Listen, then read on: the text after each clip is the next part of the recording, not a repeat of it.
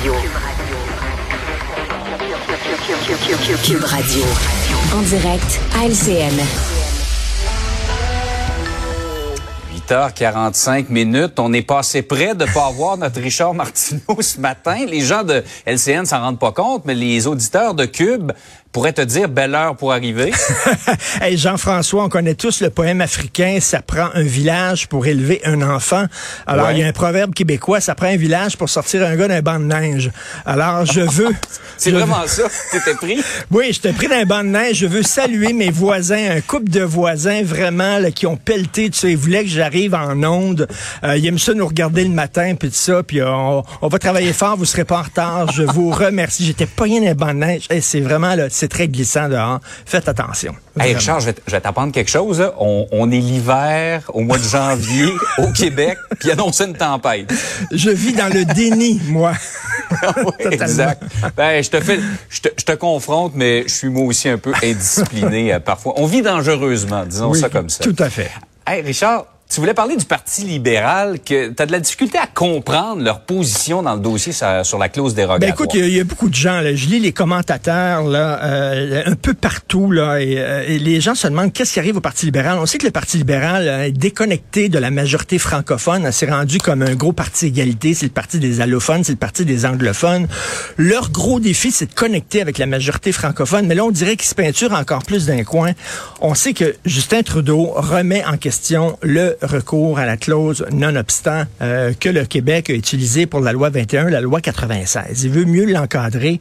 Et là, euh, euh, M. Legault dit, ben écoutez, c'est une attaque frontale contre le Québec.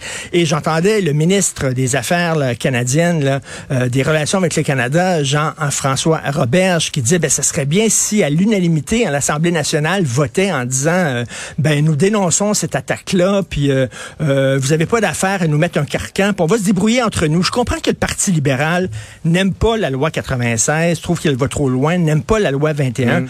Mais là, c'est une attaque sur les droits du Québec à s'auto-gérer. Il me semble que le Parti libéral devrait dire, regardez, laissez faire le fédéral, on va régler ça entre nous. Au contraire, il prend le côté de Trudeau. Et j'écrivais cette semaine, ça c'est le petit têteux à l'école. Tu sais, le petit têteux là, qui apportait là, une pomme au professeur parce qu'il voulait être dans les bonnes grâces du prof. Là. Il était assis en avant, puis il riait à toutes les jokes du prof, là, puis il dénonçait. Là, lui, il a parlé, mais monsieur, il a parlé. Puis pendant la récréation, là, au lieu de jouer avec ses amis, là, il se promenait avec la, la surveillante, puis jasait avec le, le petit têteux. Ben ça, c'est le Parti libéral. C'est un parti de petits têteux. Et là, ce qu'on dit au Parti libéral, c'est reconnecter avec le Québec. Bon Dieu, tout le monde se pose la question. On ne sait pas ce qui se passe. Par ailleurs, euh, je ne sais pas si tu vas nous faire une démonstration de limbo ce matin, mais il y a un examen de maths pour lequel on a abaissé la note de passage pour faire passer davantage d'étudiants. Écoute, tu sais comment j'aime les anecdotes personnelles. Quand j'étais petit, je me suis mis en tête de faire partie d'une équipe de hockey. Ok, là, j'étais, je sais pas, bantam, puis oui, peanut, je sais pas, je me souviens plus trop. J'étais vraiment jeune. Poche, tu peux pas avoir plus poche que ça, ok là?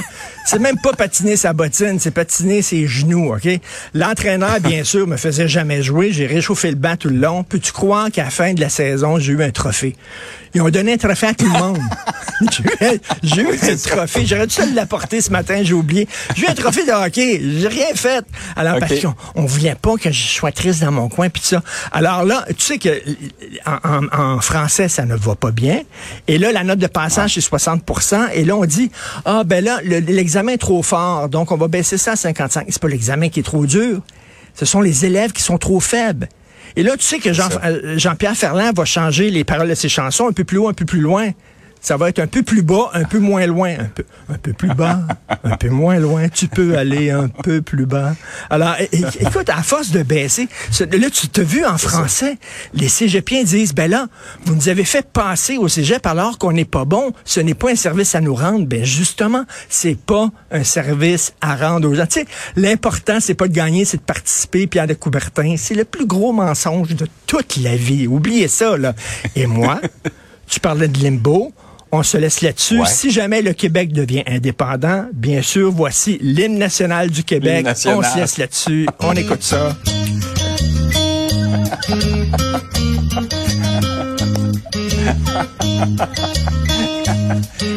Pour un gars qui a eu de la difficulté à sortir son auto du c'est pas pire, ça. Salut.